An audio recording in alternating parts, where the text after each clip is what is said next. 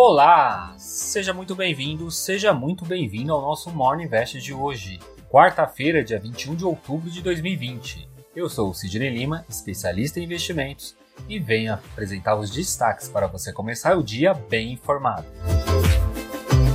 E a bolsa conseguiu ultrapassar novamente a marca dos 100 mil. Lá fora foi a expectativa se sai ou não o acordo sobre o pacote de estímulos à economia, pois a presidente da Câmara, Nancy Pelosi, impôs uma data limite para fazer o acordo, e esse prazo estava vencendo. Isso ajudou a bolsa americana também a ficar posição mais compradora. Por aqui, sem muitas novidades. Os investidores ajudaram a bolsa a subir, fechando o dia em alta de 1,91%, aos 100.539 pontos. 64 das 77 ações que compõem o índice ficaram no positivo. O volume financeiro foi de 19,6 bilhões. As cinco maiores altas foram BTG Pactual, que subiu 5,69%, seguida por Exetec, CSN, Banco do Brasil e Bradesco. E as cinco maiores baixas foram de TOTOS, que caiu 1,25%, seguida por Gol, Cosan, Lojas Renner e Rumo. A moeda americana avançou 0,12%, sendo cotada a R$ 5,61. O euro avançou apenas 0,05%, cotado a R$ 6,62. Nos indicadores de mercado de juros futuro, o DI para janeiro 2022 caiu 5 pontos base, a 3,23.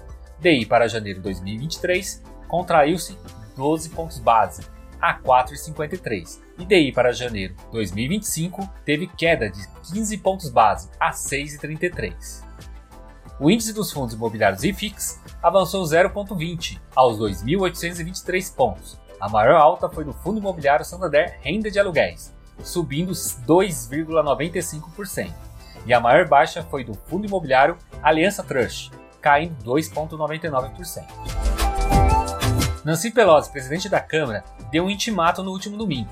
Faz cerca de quatro meses que os republicanos democratas estão negociando um pacote para estimular a economia americana e continua no 0 a 0. O intimato era o sai agora ou só vamos negociar depois das eleições. Pela manhã, um porta-voz da Democrata havia dito através de uma rede social que as diferenças para o acordo estavam ficando menores. Isso após Nancy e Manche terem passado horas penduradas ao telefone negociando. Com isso, os investidores ficaram otimistas e o desempenho da bolsa americana fechou no positivo. Dow Jones avançou 0,4%, a S&P 500 teve uma alta de 0,47% e a Nasdaq avançou 0,33%. Na Europa continua a preocupação, principalmente com os novos casos de coronavírus. A Irlanda está estudando ainda aumentar mais as restrições. Voltando para cá, o embaixador Robert Albright veio para o Brasil para aprovar um acordo comercial entre Brasil e Estados Unidos. Ele também se reuniu com o presidente Jair Bolsonaro e o ministro do GSI, Augusto Heleno, para buscar formas de reduzir a influência da China no Brasil. O objetivo é barrar a empresa chinesa Huawei no mercado do 5G, sob o argumento que ela não oferece segurança de privacidade de nossos dados. O ministro da Saúde, Eduardo Pazuello, firmou um acordo de comprar 46 milhões de doses da vacina chinesa, Coronavac, além também de incluir ela num programa nacional de imunizações. Com isso, já serão três vacinas que fazem parte do programa. Ao todo, serão 186 milhões de doses, a ser disponibilizada ainda no primeiro semestre de 2021. A nossa bolsa de valores, a B3, anunciou que a partir desta quinta-feira, dia 22 de outubro, passa a valer as novas regras de negociações de BDRs. Com as mudanças, o investidor pessoa física terá acesso a ações de empresa listada na bolsa no exterior. No total, entra para o leque de opções de investimento 670 BDRs, que são os papéis dessas empresas, inclusive companhias brasileiras que decidirem abrir capital em bolsas fora do país.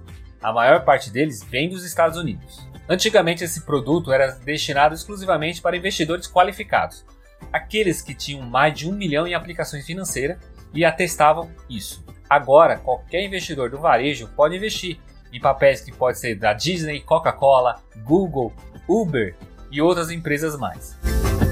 Na agenda de hoje teremos nos Estados Unidos a divulgação dos pedidos de hipoteca, o número de produção de combustíveis e o tão esperado livro bege, que apresentará as condições econômicas de cada um dos 12 distritos do FED. Por aqui teremos a divulgação do fluxo cambial estrangeiro. E vamos finalizando mais uma edição do nosso Morning Invest desta quarta-feira. Este conteúdo está disponível nos principais agregadores de podcast, como Deezer, Apple, Google, Spotify. Então já aproveita e compartilhe esse conteúdo para mais pessoas. Tenha um excelente dia e eu te encontro amanhã, aqui neste mesmo canal. Então, até lá!